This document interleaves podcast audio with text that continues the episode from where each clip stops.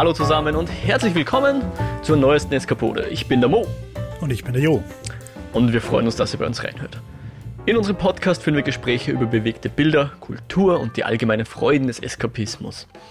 Ja, wir schreiben das Jahr 2021 und die Welt ist im Griff einer neuartigen Krankheit, die um sich greift. Das ist das Setup für den Film, den wir heute besprechen. Johnny Mnemonic, beziehungsweise im Deutschen vernetzt mit dem Untertitel Johnny Mnemonic. Ähm, und bevor wir nach diesem überhaupt nicht aufgesetzten Einstieg in die Folge eintauchen, möchten wir natürlich trotzdem noch sagen, weil tatsächlich ja jetzt das 2021er Jahr angefangen hat, ein frohes neues Jahr. Äh, wir hoffen, ihr seid gut durch die Feiertage gekommen und durch den Jahreswechsel und habt es euch möglichst schön gemacht in diesem dritten Lockdown, in dem wir uns befinden. Wir hoffen, euch geht's gut. Und genau, wir sind zurück aus der Winterpause, wenn man so will. Haben uns jetzt auch ein bisschen Freizeit genommen und sind jetzt heute wieder voller Elan und Tatendrang hier und wollen jetzt über einen Film reden, der, mh, mm, ja, äh, wenn man so drüber nachdenkt, wie alt der Film ist, würde man wahrscheinlich sagen, also 15 Jahre. Ich, ich keine, weiß, wie das bei dir ist. Bei mir ist immer entweder ist was 5 Jahre alt oder 15 Jahre alt. In Wirklichkeit sind es dann 10 oder eben 25, 30 Jahre. Keine Ahnung, wie es dir da geht, aber ich habe immer so ein bisschen Probleme mit Vergangenheit. Ich verstehe, was du meinst, aber bei, ist, Filmen, ja. bei Filmen habe ich das irgendwie gar nicht, weil ich, ich finde, dass es gibt, es gibt so eine Zäsur bei Filmen vor Matrix und nach Matrix. Ähm, Interessant. Und zwar meine ich, das ist gar nicht genrebezogen, weil es gerade dazu passt, sondern ästhetisch. Matrix und auch Herr der Ringe und diese ganzen Sachen, die um den Dreh rauskommen sind, mhm. haben einfach mit diesen mega Farbfiltern begonnen, wo mhm. jeder Film einfach farblich korrigiert wird bis zum Umfallen. Und alles, was, egal ob Komödie, schau dir bitte Fuck You Goethe an, schrillere Farben gehen einfach gar nicht mehr. Ähm, also alles danach kommt mir einfach so mega bearbeitet vor, was die Farben betrifft. Und die 90er und 80er sind halt irgendwie so bisschen trister, was die Farben betrifft. Und ich finde, Johnny Mnemonic fällt da voll rein in dieses typische 90er Farbgebung. Ja. Also genau, wie, äh, wie, schon angedeutet, der Film ist tatsächlich 25 Jahre alt, also aus dem Jahre, oder eigentlich 26 Jahre, wenn man so will. Aus dem Jahre 1995 jedenfalls. Und ich glaube, wir haben den auch, ähnlich wie bei Event Horizon, über den wir auch schon geredet haben, haben wir den wahrscheinlich äh, zu einem, in einem Alter gesehen, wo wir auch eigentlich ein bisschen zu jung waren. Also zumindest für die mhm. Zielgruppe zu jung, wenn nicht sogar von der Altersbeschränkung her, das auf jeden Fall. Weil ich glaube, der Film ist ab 18 oder 16? Nicht mehr, nicht mehr. Er okay. Habe ich vorher irgendwie gesehen, vor ein paar Jahren ist er runtergesetzt worden von, von 18 auf 16. Also da haben sie irgendwie nachgeprüft oder so. Mhm. Aber damals war er hundertprozentig ab 18. Okay, und wir waren, glaube ich, wenn überhaupt, frische Teenager oder so, oder? Ja, irgendwo in dem Dreh. Sein. 13, genau. 14, sowas. Auf VHS aufgenommen in der Nacht, weil da mussten wir natürlich schlafen.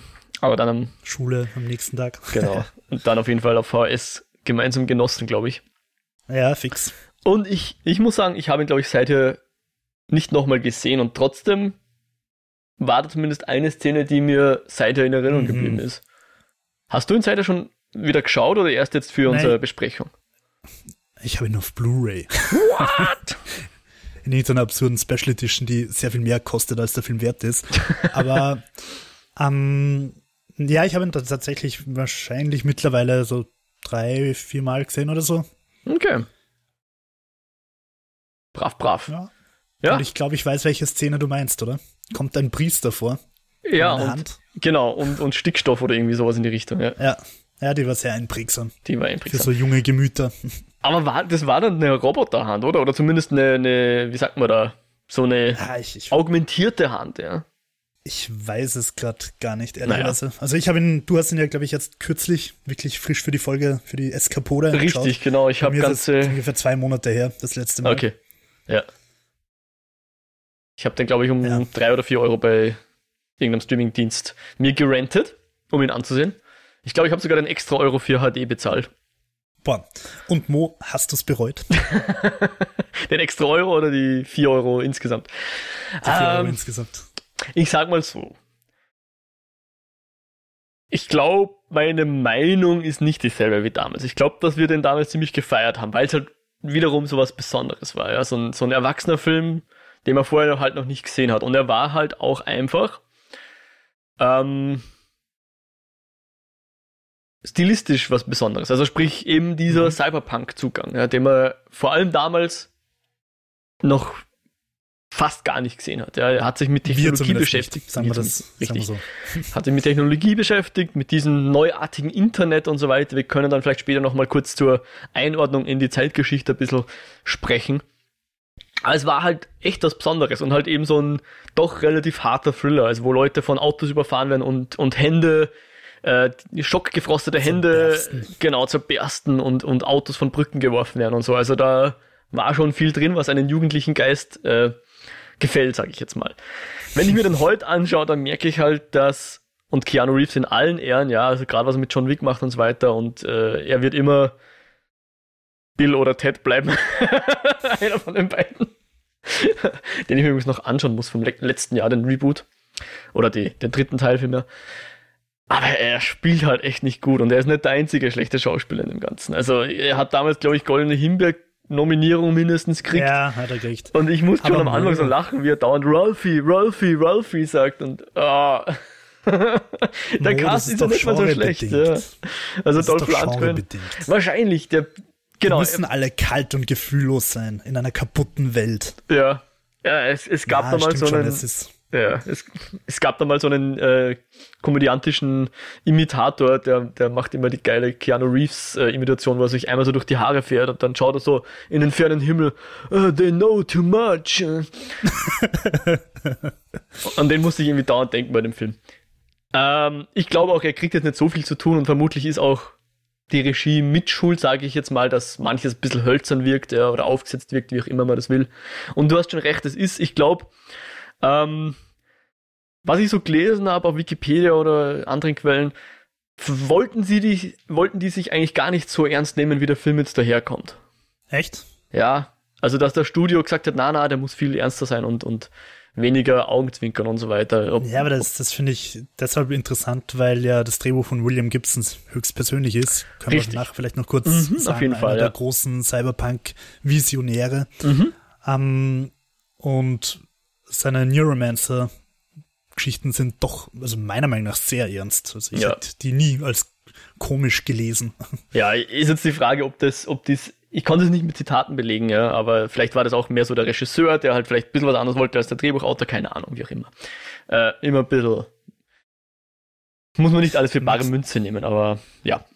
Äh, wollen wir vielleicht ganz kurz die Handlung überfliegen? Mhm. Ich glaube, das müssen wir jetzt nicht so lang machen. Ja, genau. Also wie gesagt, wir befinden uns jetzt im, äh, im Jahre 2021 und ähm, die Welt ist zwar von einer Krankheit heimgesucht, aber nicht so, wie es wir jetzt haben im Moment, also kein, kein normaler Virus, sondern einer, der den Geist befällt, das Nerve Attenuation Syndrome, NAS oder auch Black Shakes. Also die Informationsflut ist so groß in diesen Zeiten, dass quasi die Leute zusammenbrechen. Wahnsinnig werden. So ähnlich was wie epileptischen Anfällen oder wahnsinnig werden, genau, ja. Also mich, mich hat es ein bisschen an dieses schöne Wort Elektrosmog erinnert, mhm. ähm, zu dem sich bitte auf irgendeiner Regierungshomepage von der österreichischen Regierung sogar ein Eintrag befindet, dass man halt nicht genau weiß, ob das irgendwie Auswirkungen hat oder nicht. Mhm. Aber was, was ich halt gerade am Anfang von dem Film und bezüglich dieser Krankheit so, so Org gefunden habe, wie ich ihn das letzte Mal wieder angeschaut habe, eben so vor zwei Monaten und warum ich dann auch gesagt habe, wir, wir müssen ihn besprechen. Mhm. Wie er da am Anfang durch diesen Aufstand geht, wo die Leute halt irgendwie gegen die Maßnahmen demonstrieren, gegen, wegen, wegen dieser Krankheit oder was auch immer. Und es haben einfach die Leute diesen Mund- und Nasenschutz auf und ja. demonstrieren da und das ist Krankheit ja. und so weiter. Da habe ich mir gedacht, not bad, Film von 1995, not bad. Ja. 2021 echt gut getroffen. Ich meine, wie viele von jetzt gut getroffen und wie viel nicht. Äh, noch ganz kurz zum Rest der Handlung, die ist eh schnell abgehandelt. Also der Keanu Reeves, beziehungsweise der Johnny, der eigentlich keinen Nachnamen trägt, beziehungsweise manchmal wieder Mr. Smith genannt, was natürlich auch Richtung Matrix ein bisschen schielt oder in die andere Richtung. Keine Ahnung, ob Zufall oder wahrscheinlich nicht ganz, aber ist natürlich der 0815 Standard-Klischee-Name. Wenn man keinen Namen hat, dann heißt man Smith, ja. Wenn man nicht gerade Doe heißt, John Doe. Ja. ähm, jedenfalls, der ist in so, ein, so eine Art Kurier, der in seinem Hirn ein Transplantat hat, wo er Daten transportieren kann. Und ganz besondere Aufträge werden quasi von diesen Kurieren einmal über den, also wie auch immer, wie weit, aber die Daten werden dann von Menschen transportiert, die die, die das, Speicher haben im Gehirn. Was halt in anderen Filmen quasi der Typ ist, der den Koffer an die Hand gekettet hat, ist der Keanu mit seinem Speicher im Hirn. Ja, genau. Und er selbst hat, glaube ich, nicht mal Zugriff auf das Ganze, was er da in sich rumträgt. Und es gibt einen Code, mit dem er das wieder rausziehen kann und so weiter. Und er, er, er nimmt dann eben noch einen letzten Auftrag an, wie es so schon heißt, ja. Äh, weil er dann aussteigen möchte, weil, wenn er diese, diesen Speicher im Gehirn hat, das heißt, äh, er, er opfert da auch einen Teil seines Gedächtnisses. Und wenn er sich den Speicher rausnehmen lässt und sein Gedächtnis wieder zurückhaben will, also vor allem das Gedächtnis an seine Kindheit, dann kostet das viel Geld, diese Wiederherstellungs- äh, OP, die kostet viel Geld, aber durch diesen letzten Auftrag kann er sich das dann leisten und kann dann quasi aussteigen. Ja. Aber der Auftrag ist so besonders, der braucht extrem viel Kapazität. Deswegen nimmt er sich jetzt einfach mal so ein Verdoppelungsmodul oder so ein Algorithmus, der das besser komprimiert oder was auch immer. Das erhöht dann seine Speicherkapazität und das fand ich schon sehr interessant von, ich ja. glaube, 80 auf 160 Gigabyte. Und jetzt muss man echt, damals, ich muss ihnen da ein Lob aussprechen. Das ist nicht so also, weit weg wie jetzt, ja. Also wenn ich jetzt so schaue, was ich für USB-Sticks habe, die haben auch ungefähr in dem Dreh was, ja. Das ist jetzt keine ja, eh. Größenordnung. Ja, aber also ich, ich habe es ehrlicherweise lächerlich klein gefunden. Also ich, ich verstehe schon, was du jetzt meinst. Das ist dieser, dieser Effekt, boah, das haben sie eigentlich ganz gut getroffen. Nur ganz ehrlich, das sind zwei Call of Duties. das ist ein Doom und ein Call of Duty. Ja, eh, aber er, er transportiert ja jetzt auch nicht, wie soll man sagen, er ist ja kein, kein Massenspeicher, sondern er, er transportiert ja nur ja, wichtige, schon, essentielle ich mein, Daten. Und ja, dann, ja. dann nehmen wir es um den Faktor 2, ja, dann sind es halt 3 Terabyte. Aber sie haben sich nicht oder, so oder, grob vertan, ja. Oder rechnen wir es mal um, er transportiert, wenn ich das richtig in Erinnerung habe, ja ähm, das Rezept oder das Heilmittel gegen die Krankheit, oder? Ja, und ich glaube, Haufen auch. Dokumentation dazu, ja, aber so ein Beweis, okay, also dass die Krankheit mal, geheilt werden kann und wie sie geheilt werden kann, irgendwie so hätte ich es verstanden. Okay, sagen wir mal, das sind 360 Gigabyte nur quasi PDFs und, und, und Textdateien, ja. dann ist es natürlich schon irgendwie, er, er braucht ja kein Doom oder Call of Duty transportieren, sondern Textdateien. Ja, ich kann mir vorstellen, dass das irgendwie sequenzierte DNA oder sowas ist vielleicht, ja. Das, keine Ahnung, was weiß ich. Wobei DNA, glaube ich, auch nicht so viel Speicher braucht. Aber naja, wie auch immer. Ich, ich fand jedenfalls, weißt wenn ich, wenn ich im Jahre 95 bin und ich denke mal, okay, wie viel Speicher wird es im Jahre, also wird es in 25 Jahren geben? Wenn ich dich jetzt frage, ja. im Jahre 2046, wie viel Speicher wird dann Call of Duty brauchen? Ja? Dann wirst du sagen, keine Ahnung, Petabytes oder so, was auch immer dann nein, das nein, nächstgrößere Wort ist. Ja? Hm. Und das haben sie schon nicht, weil damals, ich meine, was war 95? Gab's, gab's schon CD wahrscheinlich? Ja, ja, klar. 700 Megabyte, aber ich glaube, da waren auch Disketten durchaus noch gang und gäbe mit, was haben die gehabt? 2 Megabyte oder so? Nicht ganz, 1,4 glaube ich. Ja, 1,44, genau. Und da musst jetzt mal die Hutzpe haben zu sagen, okay, 320 Gigabyte oder halt 160 Gigabyte kann der transportieren und ja, warte mal, ich überlege gerade, wann hatten die große, C aber ich glaube, die große CD-Ära hat rund um diesen Dreh begonnen. Also, ich glaube, ich jetzt ich, ich glaube, wie wir den Film Musik, gesehen haben. Spiele. Spiele, glaube ich, sind um den Dreh langsam auf, auf CD kommen, weil da, da nämlich in der Spieleindustrie dann dieser äußerst amüsante Effekt eingesetzt, dass sie einfach haufenweise Renderszenen überall dazu gepackt haben. Völlig wurscht, ob es notwendig waren oder nicht. Aber weil sie sondern einfach hatten. nur, weil sie den Speicherplatz halt mhm. irgendwie füllen wollten. Ja, wahrscheinlich. Aber ich glaube, das war auch schon eher Frühzeit der CD-ROM würde ich jetzt meinen. Also ich glaube, wir hatten da zu dem Zeitpunkt, also 1995, hatten, glaube ich, noch nicht viele Leute einen CD-Brenner zum Beispiel zu Hause, ja. Also es war vielleicht als Lesemedium. Ja, die Brenner sind auf, die, die Brenner sind, glaube ich, später kommen. Ja. Aber als Lesemedium war es wahrscheinlich da, aber noch nicht so als, als normales Speichermedium für Johnny, du und mich, ja. Na, wie auch immer. Er, er nimmt jedenfalls diesen Auftrag an und, und fliegt dann von. Mo, ganz kurz, Entschuldigung, ich habe es gerade nachgeschaut. Ja, bitte die, die Vorstellung der CD-ROM ist 1979. Ja, 79 okay. Aber wann die dann wirklich eingeführt worden ist. Eh, aber Und, das hat mich gerade überrascht. Ja, ist schon nicht schlecht. Also ja. ich kann mich erinnern, der erste Computer, auf dem ich irgendwie, weiß nicht, Tetris-artige Spiele gespielt habe, hat auf jeden Fall noch Disketten gehabt hm. und man hat noch SimCity auf Diskette gehabt und, ja, genau. und solche Sachen. Ja. Äh, er, er, fliegt dann jedenfalls von Peking, glaube ich, oder Beijing nach äh, Newark, was ich sehr lustig finde, dass quasi hier das Zentrum jetzt in New Jersey ist und nicht mehr in New York, was ungefähr so ist, wie wenn du St. Pölten statt Wien nimmst als Haupt, Hauptstandort äh, für deinen Film. Ja? Ja, aber es ist jetzt nicht so unwahrscheinlich. Also wenn man sich manche Politiker anschaut, könnte ich mir schon vorstellen, dass die den Regierungssitz ja. in St. Pölten ja, also verlegen wollen. Ich, ich finde es mutig, was sie sich da alles rausgenommen haben. Er fliegt auch, oder zumindest sieht man auch eine Concorde. Ich meine, das haben sie nicht wissen können, dass dann später Unfälle sind und die Concorde nicht mehr fliegt mittlerweile. Aber sie haben halt das Modernste vom Modernen halt gebraucht, was, was da ihn da rumtransportiert. Äh, Gerade solche Sachen sind doch so geil, oder? Wenn voll. Und dann siehst, ah, damals war die Concorde noch der heiße Scheiß. Ja, und, und, und dann allem halt überall AT&T drauf, ja. Die haben da sich wahrscheinlich mächtig eingekauft, dass da ihr, ihr Logo quasi mit Zukunft verbunden wird, auch wenn es eine dystopische ja. Zukunft ist. Ähm, sind die AT&T überall vertreten auf der ganzen Welt. Vor allem, er faxt ja den Code dann sogar auf die andere Seite der Welt. Also irgendwie so eine E-Mail schicken war anscheinend noch nicht so oder dann schon nicht mehr in dieser Zeit. Er, er faxt, er faxt die Bilder ja, rüber und irrsinnig langsam, ja. Also das konnten sie sich dann wiederum nicht vorstellen, dass da sowas kommt wie ich mache da mit meinem Smartphone ein Foto und schicke das einfach mal per Messenger meiner Wahl irgendwo hin, ja. Oder mail das von mir aus. Ja, das ist schon ziemlich nice. Ja. Ja. Äh, oder auch, auch, einfach so die Bildschirme die, und, und ja. was man auf den Bildschirmen sieht und, und wenn wir schon dabei sind, wie sie sich das Internet vorstellen, als dieser 3D-Raum, mhm. in dem da sehr schlechte Grafiken herumflimmern. Ja. Das, ja, die, die schlechten Grafiken. Vielleicht wollen wir es mal filmisch verorten. Ja? Wir haben gesagt, 95 ist dieser Film jetzt gedreht worden. Ich, ich sage jetzt nur mal kurz, so ein paar Eckpunkte. Ja. Blade Runner, ich meine, ist, ist natürlich auf verschiedenen Arten Meisterwerk, war 82. Hat natürlich noch, wenn überhaupt, ich glaube, gar keinen Computereffekt dabei. Ja. Aber nur ja, so, um es mal zu verorten. Ja. Der Abyss haben wir letztens schon gesagt, 89, aber war halt auch wirklich ein wirkliches Highlight und sie haben halt, glaube ich, ein oder zwei Shots mit dem Computer gemacht. Terminator 2 zum Beispiel, der hatte auch diesen, diesen Chrom äh, T, ja. 1000 oder welcher ist das? Den bösen. Und 2000, den bösen. 91. Jurassic Park, und da sind wir jetzt im, im möchte sagen, ein Film, der viel Computer verwendet, war 93, ja. Okay. Event Horizon hat halt auch noch viel. Hm? Jurassic Park hat halt trotzdem auch noch viel tatsächlich einfach gebaut. Ja, die haben auch, genau, die haben, haben auch noch viele praktische Effekte gehabt. Und, ähm, und ich finde, das haben sie auch super gemacht, weil die, der alte, der erste Jurassic Park einfach viel, viel überzeugender und glaubwürdiger ist als die, die neuen. Ich finde auch. die ganzen Dinos CGI sind. Ich finde auch sogar Jurassic World schaut weniger glaubhaft aus. Ich meine, klar, du schaust dann nicht mehr auf einem Röhrenfernseher.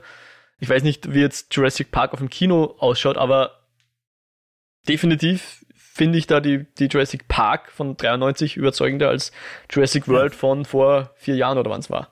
Ja. Gut. Wie gesagt, äh, Johnny Mnemonic oder Mnemonic, wie auch immer man das jetzt genau ausspricht, 95 äh, und ich würde sagen, dann mit 99 hat sich dann Computereffekte etabliert, unter anderem mit Matrix und Star Wars Episode 1. Würde ich sagen, 99 kann man sagen, sind dann Computereffekte wirklich im Mainstream angekommen. Davor, ich finde auch, dass 99 sein, sein Jahr ist, das einfach wirklich so ein Meilenstein. Mm. Wobei man auch dazu sagen muss, dass, ich meine, Star Wars hat natürlich budgettechnisch wahrscheinlich ordentlich Definitiv. mehr zur Verfügung auch, als, als auch Jurassic Johnny Park. Mnemonic. Sicher mehr Und Geld investiert, ja.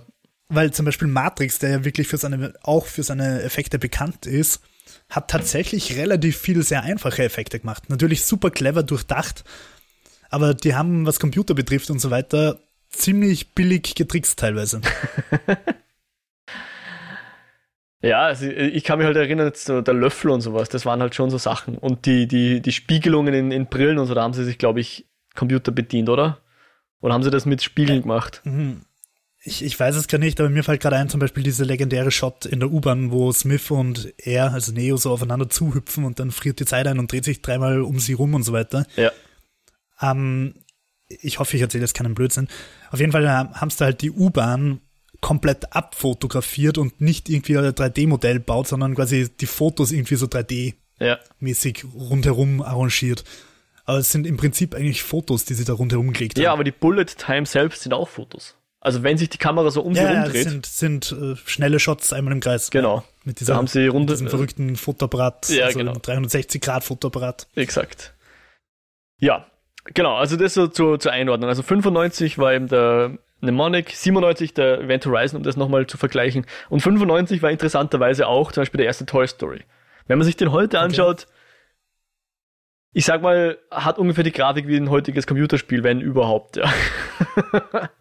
also ja. Toy Story sieht man auch das, das Alter an. Also, was ich raus wollte ist, sie waren sicher nicht die ersten, aber es war sicher nicht auch ähm, Mainstream-mäßig schon verfügbar, dass man Computereffekte gemacht haben. Und sie haben ja nicht nur die, diese komischen leuchtenden Dinger gemacht, aller Odyssey 2001 oder so, der natürlich ohne Computer auskommen ist, sondern auch so eine so eine Art Puppe, die dann aus diesen Daten so rauskommt und so irgendwie den, ja, den Neo, ja, ja. äh, den Neo sage ich schon, den, den Johnny-Avatar so ein bisschen gemimt hat.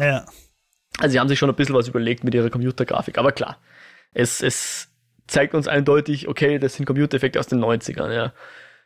Kann aber man nicht anders was ich sagen. Bei dieser, bei dieser Darstellung so amüsant irgendwie finde, ist, sie haben sich halt irgendwie, glaube ich, bei all diesen Darstellungen, du hast ja auch in Filmen, wenn sie irgendwie hacken oder so, oft mhm. so diese 3D, dass ja. sie irgendwie einen 3D-Würfel irgendwie drehen müssen oder so. Ja.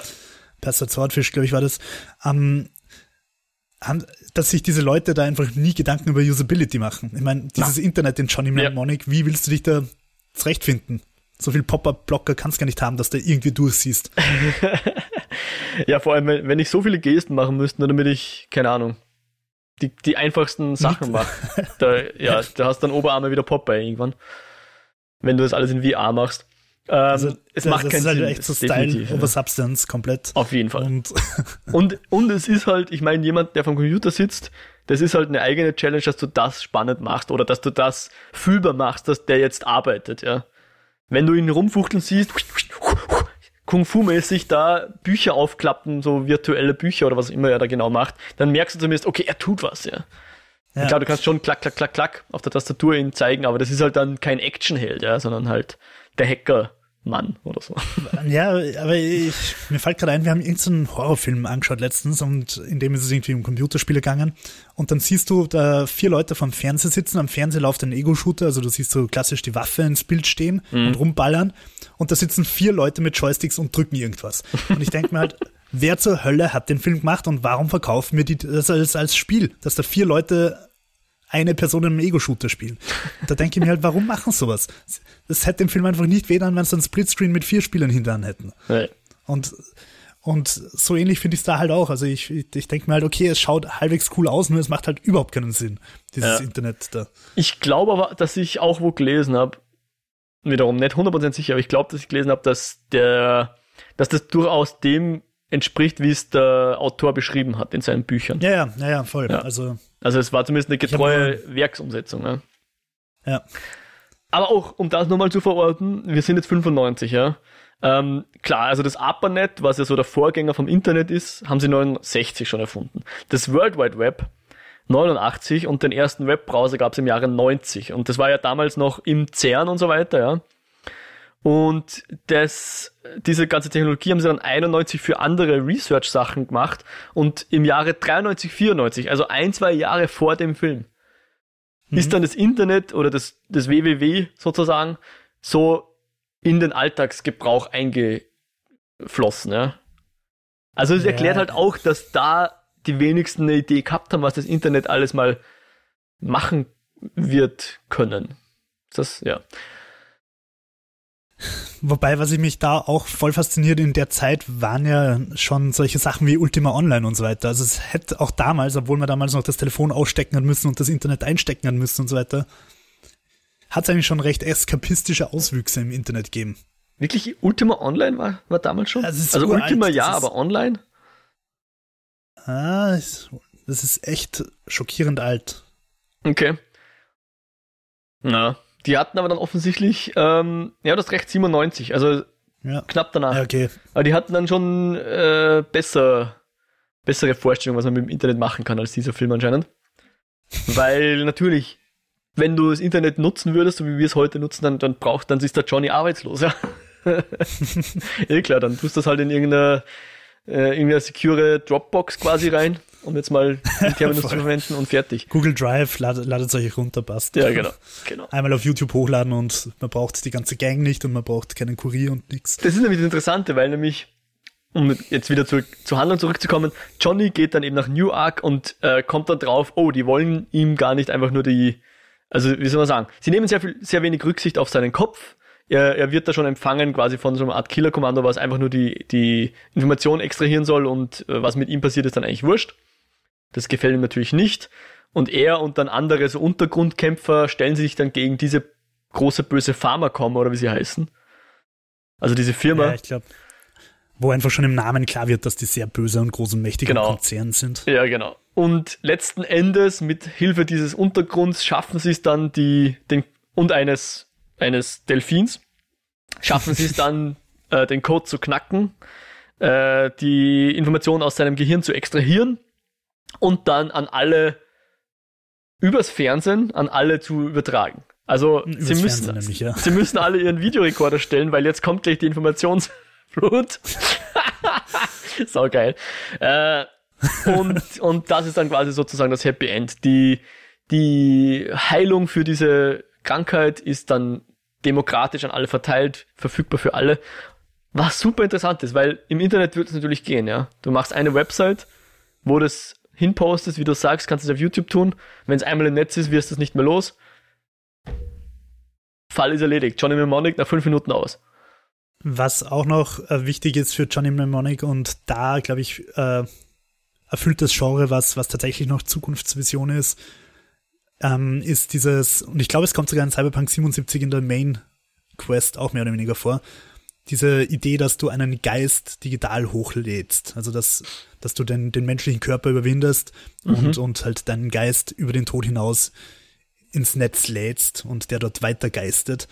Wie sie eben die äh, Anne, glaube ich, heißt sie, Anna, also die Chefin von dem Konzern, die Tote, macht, die dann Johnny erscheint und, und halt ein bisschen rumspukt da als digitaler Geist. Und das ist eine Thematik, die sowohl bei Gibson auftaucht, als auch, also in Matrix mehr oder weniger ja im Prinzip auch. Mhm. Und ja, das ist, das glaube ich, ist, ist ein Thema, das dem Genre quasi gerecht wird und immer wieder mal auftaucht. Ja. Ja, ich, ich glaube so eins der wichtigsten, also für mich so, was mir so auffallen ist, was diese Filme immer gern erforschen, ist so diese, diese Schnittstelle Computermensch. Das, das, das ja. ist wohl eine riesige Faszination und ist ja auch faszinierend, ja. Weil da gibt's ja dann auch modernere Filme jetzt, äh, wie hieß der mit dem Johnny Depp, der wohl, glaube ich, nicht sehr gut ist. Ich habe ihn nicht gesehen, Sing Singularity, Transcendence. Transcendence, genau. Wo es ja auch drum geht, ja. Und, und auch modernere Serien, also auch die Serie, nein, ich sage das gar nicht, es könnte ein Spoiler sein. Im, im letzten Jahr gab's auch eine Serie, die ein bisschen damit gespielt hat und so weiter. Beziehungsweise Black Mirror gibt's die ein oder andere Folge dazu. Super interessant. Wie können wir mit Computern interagieren? Wo hören wir auf, Mensch zu sein? Ähm, also das kann jetzt einfach nur als Eingabemaske ja. sein, sie jetzt Neurolink vom, ähm, vom Elon Musk Konzern. Ja. Oder halt wirklich, ich tue jetzt mein Gehirn digitalisieren, ja? mein Geist digitalisieren. Ja, aber da, das, also, das ist, philosophisch ist das schon eine echt spannende Frage. Also zum Beispiel auch bei Ghost in the Shell, den wir an der Stelle auch gleich mal erwähnen können. Wahrscheinlich einer der wichtigsten Cyberpunk-Filme und auch meiner Meinung nach einer der wichtigsten Animes. Ähm, wo es einfach auch darum geht, okay, was, was macht dich menschlich, wenn, wenn quasi dein ganzer Körper äh, Roboter ist und nur noch dein, dein Hirn quasi halt echt ist, mhm. bist du dann noch ein Mensch oder nicht? Beziehungsweise stell dir vor, du würdest jetzt zusätzlich diese Daten auch noch hochladen. Ähm, also, dass dein Hirn auch noch digital ist und dann, dann komplett auf dem USB-Stick ist, bist du dann noch ein Mensch? Oder, also, diese, diese Thematik, was einen Menschen zum Menschen macht, ähm, ist schon sehr interessant und mhm. gibt viel für Geschichten her. Ja. Was beim Cyberpunk halt meiner Meinung nach recht wichtig ist, ist halt immer dieser Kontrast, wo hängt die Technologie die Menschlichkeit ab. Also nicht das Menschsein, sondern die Menschlichkeit, wo, wo halt, wo es nur noch um Geld und Konzern und Macht mhm. geht. Und die Technologie zwar extrem fortgeschritten ist, aber die Gesellschaft eigentlich auf extrem anarchische, simple Hierarchien zurückbricht. Mhm. Ja, vielleicht kannst du mir da, kannst du mir das noch ein bisschen aufschlüsseln, weil ich sag jetzt mal, das klingt ja genauso, was du jetzt beschrieben hast mit, wo hört jetzt ein Mensch auf, wo fängt der Roboter an, nach Blade Runner, ja. Da geht's ja auch darum, was, ja, ja, wer ist jetzt Aber ein Mensch und wer ist ein Roboter? Oder ist das auch, gibt's einen Unterschied, ja? Ähm, jetzt ist der Blade Runner auf einem Philip K. Dick Buch, das relativ alt ist, äh, und trotzdem werden jetzt Leute wieder, Gibson heißt er, glaube ich, oder? Ja. Werden jetzt so als Väter also er und andere, aber unter anderem er werden als Väter des Cyberpunk beschrieben. Was ist da noch der Unterschied zwischen den Vorgängern und was macht da jetzt die, den Gibson zum Vater und nicht den Philipp K. Dick oder andere? Also spannende Frage. Ich glaube, man kann sie kurz und abwehrend beantworten, indem man sagt, es gibt zum Beispiel die Kritik, dass Cyberpunk sowieso nur quasi ein Verkaufsargument ist, weil Cyberpunk eben in den Formen, die es jetzt gibt, so weit gefächert ist, dass es da eigentlich keine gemeinsamen Nenner gibt. Also wie okay. du sagst, Blade Runner. Also es ist nur ein Label, was man zum Verkaufen wo drauf gibt. Genau. Okay. Ähm, wenn wir, wenn wir uns anschauen, Robert Rodriguez Battle Angel Alita letztes Jahr, mhm. vorletztes Jahr. Ja, schon ein bisschen länger her. Ist auch Cyberpunk. Der ist Cyberpunk und der ist extrem kindlich und schaut komplett anders aus als Matrix und, und zählt trotzdem zum Cyberpunk. Ähm, also Matrix wiederum, der als der Cyberpunk-Film schlechthin zählt, ist meiner Meinung nach eigentlich nicht wirklich Cyberpunk. Er hat ziemliche Cyberpunk-Elemente, aber es ist im Prinzip Star Wars in einer Großstadt, also die klassische Heldenreise. Mhm. Ähm, also es gibt irgendwie diese, diesen Begriff und viele Leute assoziieren viel damit. Also die klassische Assoziation wäre wahrscheinlich irgendwie Neon und, und Ledermäntel und Sonnenbrillen und, mhm. und vielleicht Latex und so weiter und alles cool und Aber das ist ja alles ästhetisch, oder? Es, es hat ja auch einen philosophischen genau, es, Kern, ne? es, es gibt diese ästhetische Variant, Varianz, dann gibt es natürlich in der Musik so ein bisschen 80s Synthwave-Zeug, äh, wird irgendwie, also da gibt es irgendwie Cyberpunk-Strömungen. Ähm, ich glaube, der Begriff ist alles und nichts. Mhm. Und was, was man eben halt, äh, wenn man es irgendwie runterbricht oder wenn es ich runterbreche, es gibt sicher Leute, die das anders sehen, dann ist es halt dieser Kontrast zwischen Übertechnologisierung und kompletter Verrohung der, der Menschlichkeit und Menschheit. Also, dass die Gesellschaft quasi mit ihrer Technologie nicht mehr klarkommt und eigentlich vor die Hund geht und das bringt dir die schönste Technologie nichts, wenn wenn die Menschheit eigentlich äh, auf ein Mad Max-Level zurückfällt. Ist dann Wally Cyberpunk? Das ist eine gute Frage, ja. Wobei, warum nicht? Die Menschen, denen geht es eigentlich relativ gut. Die sind gar nicht so verrot, die sind nur ja, verfettet. Fett und Pizza ist eigentlich super. Das ist eigentlich eine, eine Utopie. Ja, voll, ja. Beam me up. Yes, please. Die Roboter arbeiten für dich, ich meine, was willst du mehr? Ja. Strange Days wird zum Beispiel öfters mal als Cyberpunk irgendwie Klassiker geführt weil es halt irgendwie darum geht, dass hm, Erinnerungen halt irgendwie mit so einer Haube aus dir rausgeholt werden. Total Recall ist natürlich very Cyberpunk. Mhm. Okay, interessant. Ja. Und, und ja, also zum Beispiel das beim Spiel bei Cyberpunk 2077 gibt es unglaublich viele, unglaublich unnötige Diskussionen, ob das Spiel jetzt überhaupt Cyberpunk ist oder nicht, weil da halt irgendwelche Genre-Fetischisten wieder rauskreien und sagen, das ist gar nicht Cyberpunk. Und ich finde, es ist very, very Cyberpunk, sogar ziemlich konstruiert übertrieben. Also es ist halt so ein bisschen das, was Stranger Things macht, diese 80er-Ästhetik, wie wir uns heute die 80er vorstellen, wie sie wahrscheinlich nie waren. So ist halt das Spiel Cyberpunk 2077 very Fanservice und nimmt alles das, was man sich irgendwie vorstellt. Aber eben zum Beispiel habe ich jetzt bei Cyberpunk im Spiel schon so eine Strange Days Episode halt gehabt, wo es halt irgendwie in, in Erinnerungen von anderen herumlurst und so. Mhm. Ähm, ich ich finde das Genre unglaublich faszinierend. Ich würde sogar sagen, es ist mein Lieblingsgenre irgendwie. Oh, in all seinen ja. Ausführungen, von, von Battle Angel Elite zu, zu eben Matrix, ob man es jetzt dazu zählt oder nicht. Oder Akira muss man natürlich auch erwähnen an der Stelle. Ähm, weil, weil ich, weil es einfach so ein spannender Kontrast ist. Es ist einerseits Science Fiction. Science Fiction ist immer spannend, weil es halt immer auch ein Spiel der Gegenwart ist, mhm. weil es immer zeigt, wie wir uns in der Gegenwart die Zukunft vorstellen. ja. Und es ist falsch vorstellen meistens. falsch vorstellen und das ist dann im Nachhinein natürlich immer amüsant. Und gleichzeitig hat es halt diesen, diesen ethischen, philosophischen Aspekt.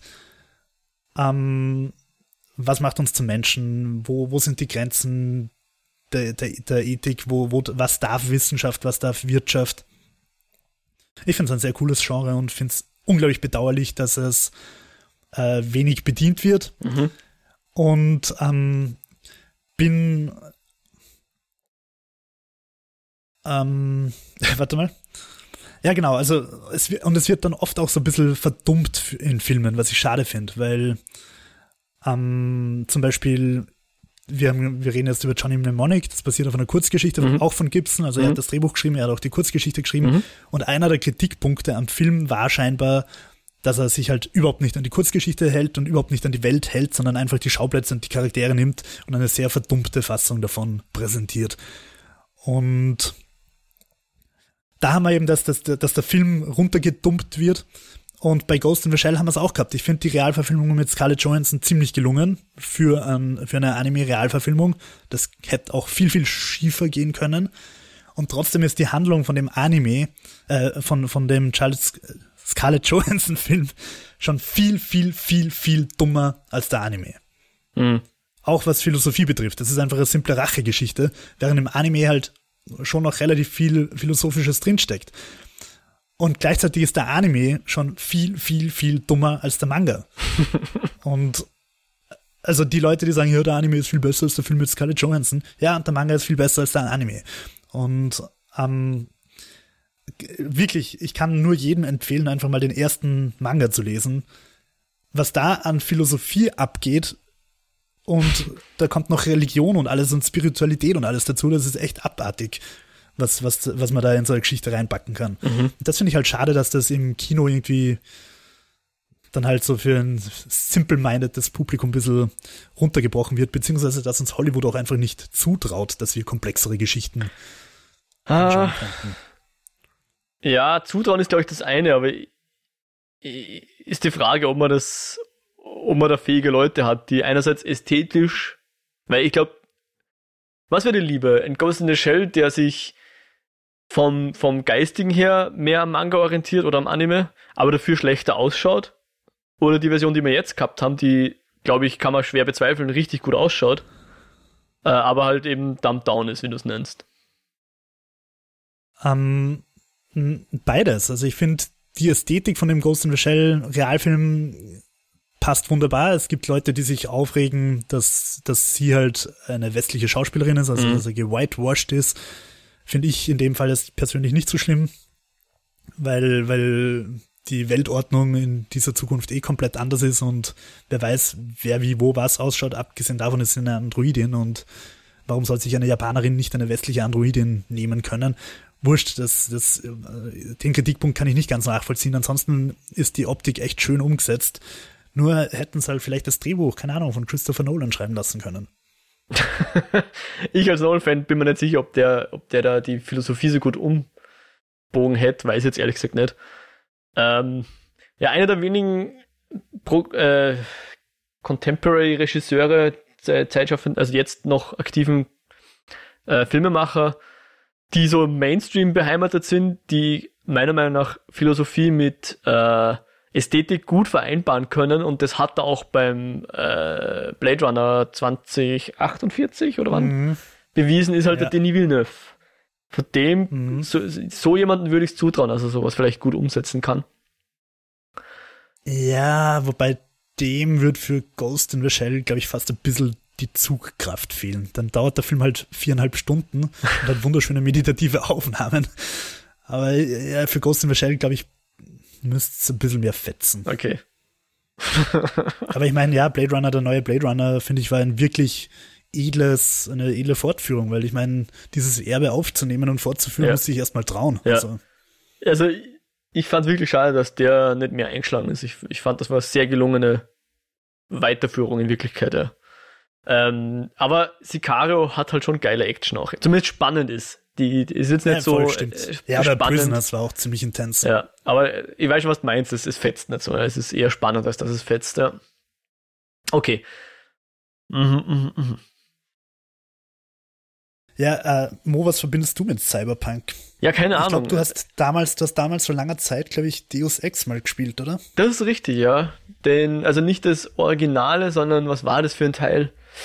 Ich glaube, der zwei, ja, wenn ich mich recht erinnere. Ja, ich glaube, das war in einer Zeit, wo es noch keine, keine Remasters und keine Reboots gab. Da war das einfach Teil 2, glaube ich, oder hatte irgendwie einen Untertitel oder so. Aber ich glaube, ich habe es auch nicht ausgespielt. Aber ich find's, ich find's als, als Mechanik ganz interessant, dass man quasi ähm, eben nicht ein Fahrzeug steuert, was man auftunt, wie jetzt bei, weiß nicht, Need for Speed oder in irgendeinem Panzerschießspiel und trotzdem die Möglichkeit hat, Sachen eben zu tunen oder, oder auszutauschen. Weil es ist ja nicht immer nur eindeutige Vorteil, du musst ja dann immer abwägen. Aber das finde ich eine interessante Mechanik, dass man quasi sich selbst anpasst. Ähnlich wie es auch im Rollenspiel ist, aber das ist halt sozusagen die nochmal weiter gedachte Variante davon. Ähm, aber voll. Äh, kann man wahrscheinlich auch aus Cyberpunk sehen. Aber für mich ist Cyberpunk, ich meine. Nein, nein, das ist voll Cyberpunk. Voll, voll. Genau, ich glaube, wenn man Cyberpunk sich nicht viel damit beschäftigt, ich, ich traue mir fast da jetzt nicht zu, keine, keine Meinung zu erlauben, sozusagen. Ja. Ich tue mir immer schwer, woher das alles kommt, weil Punk für mich halt irgendwie eben die Musikrichtung eher ist. E. Und für und mich halt inflationär jetzt auch mit anderen Punk-Abarten schon vermischt ist. Also nicht vermischt ist, aber es, es, gibt so viele Punks schon, dass ich gar nicht genau weiß, was jetzt eigentlich diese, woher dieses Punk eigentlich kommt. Ich meine, ich habe es schon nachgelesen, aber ich habe es schon wieder vergessen. Ja, ich finde also gerade der Punk-Aspekt wird halt oft ein bisschen übersehen, ähm, weil es halt schon irgendwie auch darum geht, dass sich die Figuren gegen, gegen, die, gegen das System auflehnen. Und von dem her wäre wär Matrix dann natürlich schon wieder Punk und Cyber auch.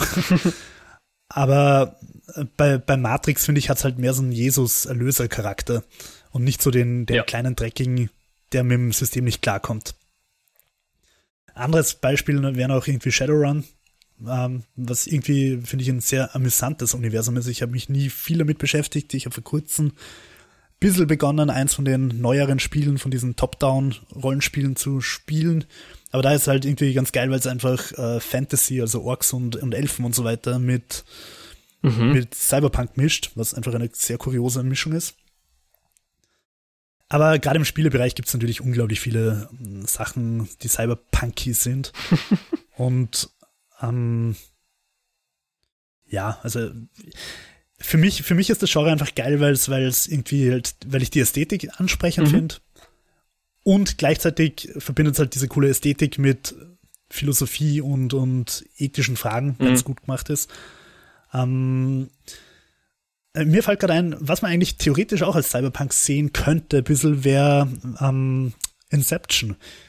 Also da werden wir jetzt alle mhm. widersprechen und die Punk-Fetischisten, die gerne auf Facebook rumstreiten, welche Punk-Subgenre-Richtung das jetzt sein soll, würden da sagen, das ist Biopunk. Ähm, aber äh, im Prinzip machen sie eigentlich nicht viel anderes als, als in, in, in Matrix auch. Sie tauchen halt irgendwie in Erinnerungen ein, manipulieren und lehnen sich gegen große Leute auf. Und, und da wäre von der, von der Ästhetik her wäre es halt auch ein interessanter Zugang, weil es halt unsere moderne Welt quasi darstellt, Inception, aber die Technologie schon ein bisschen in Richtung Cyberpunk geht. Mhm. Ich habe jetzt gerade zum ersten Mal das Wort Biopunk gehört, also insofern traue ich mich da schwer widersprechen. Ja, ähm, es gibt, es gibt Biopunk, es gibt Dieselpunk, es gibt Steampunk, es gibt irgendwelche komischen Subgenres von Steampunk, irgendwie irgendwelche Horrorsblätter, Gothic-Punks und so weiter. Diese Facebook-Gruppen sind sehr, sehr toxisch, weil es postet irgendwer, dass er das geil findet und unglaublich Cyberpunk findet und dann kommen 400 Kommentare, wo sie ihm erklären, dass er scheiße ist und dass das definitiv nicht Cyberpunk ist. Und ich finde halt diese ganzen Genre-Diskussionen im Endeffekt alle ein bisschen sinnlos. Ah, Entschuldigung, ich habe Ray-Punk vergessen. Was ist Ray-Punk? Wobei das sagt mir sogar irgendwas. Raypunk ist so ein bisschen so ein ästhetischer Barbarella. Okay. Siehe die Lovecraft Country Folge, wo sie im Weltall rumfliegt. Weißt du, diese großen Glashelme und, ja. und runde Raketen. 50er Jahre Science Fiction quasi. Ja, ja genau. Mhm. Ja, sowas. Atom Punk und so weiter. Ja, aber ich finde diese, diese ganzen, du hast halt irgendein cooles Wort und hängst Punk dran.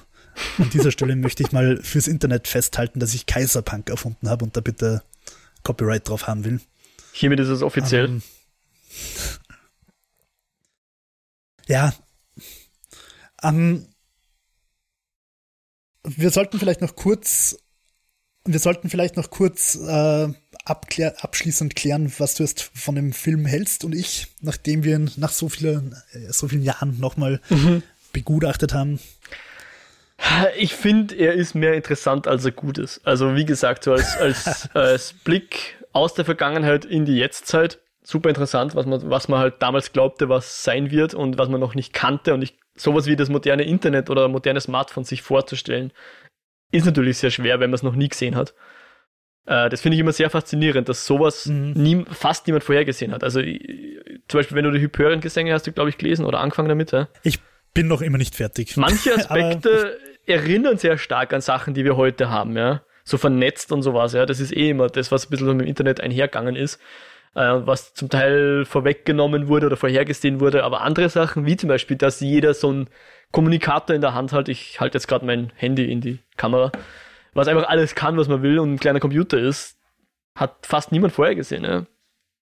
Was, was mich extrem geflasht hat, wie ich Neuromancer gelesen habe, da gibt es eine Szene, wo er durch Istanbul, glaube ich, fahrt oder durch Ankara ich, oder Istanbul halt irgendeine türkische Stadt mit einem Mercedes und der Mercedes ist einfach selbstfahrend. Mhm. Mhm. Und das habe ich schon hart gefunden, dass der 1984 selbstfahrende Autos prophezeit. Ja. Weil, dass sie sich irgendwie fliegende Autos und so weiter ausdenken, ja. Aber dass der halt wirklich hinten drin chillt, während das Auto selber durch die Stadt fährt, da habe ich mir gedacht, not bad. Ist es nicht bei ähm, Tom Cruise Film Minority, Minority Report, Report. sind es auch so Boah. Kapseln, die auf so Schienen, glaube ich, mehr fahren, ja, oder? Aber, ja, aber, aber das sind Schienen, glaube ich, zum einen und zum mhm. anderen ist der Film halt auch viel später ja. und Stimmt. da waren sie den selbstfahrenden Autos wahrscheinlich schon einfach näher. Ja. Ja, also ich finde, du hast es sehr schön gesagt, er ist mehr interessant als gut. Das ist sehr euphemistisch formuliert. Ähm, ich glaube, objektiv kann man die, die Kritik schon nachvollziehen, dass es nicht der beste Film ist. Äh, dass er nur 12% auf Rotten Tomatoes hat, finde ich ein bisschen überzogen.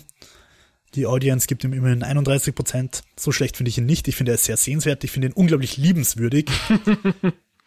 ähm, ist die Frage, ob das ein Film dieses Kalibers sein will.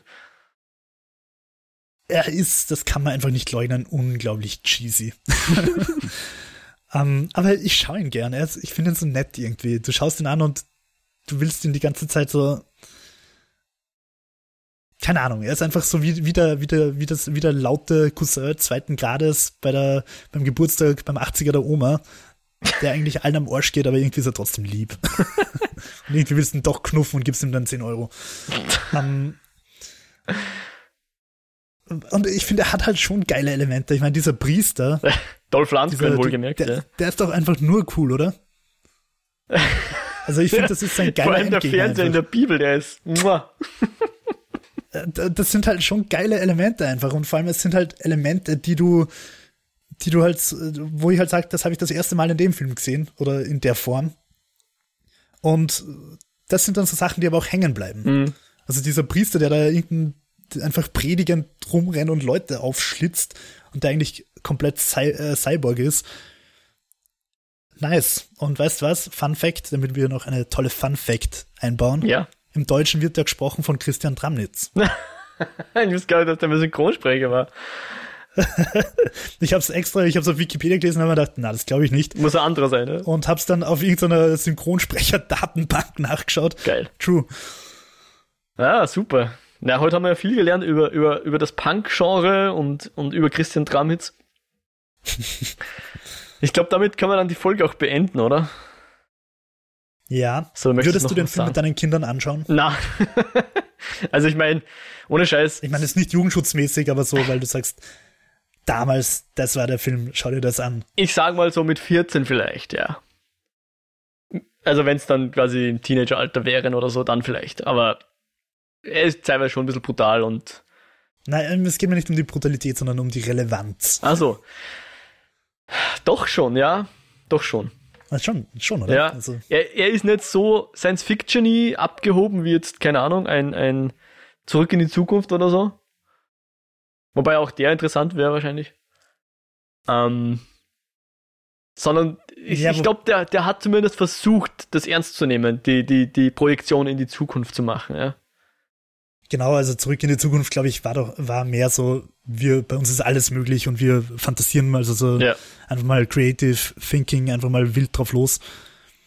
Ähm, ja, und das versucht Cyberpunk halt in der Regel nicht. Die versuchen halt meistens doch eher reale Aspekte mit einzubauen.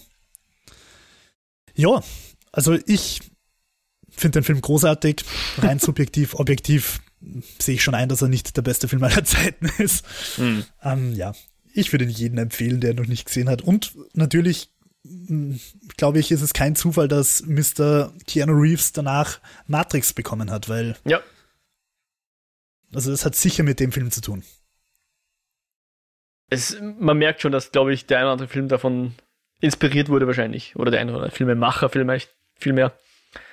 Ähm, mich wundert es ja ein bisschen, also ich fände es schon cool, wenn der jetzt dadurch, dass der jetzt im Jahre 2021 spielt und wir jetzt das Jahre 2021 haben, vielleicht mal bei Ihnen im Streamingdienst mal ins Programm kommt, ins reguläre und nicht, nicht nur gerentet werden muss, so unter dem Aufhänger von, hey, der Film hat sich dieses Jahr vorgestellt, jetzt schaut euch an, wie es wirklich ausschaut. Ja.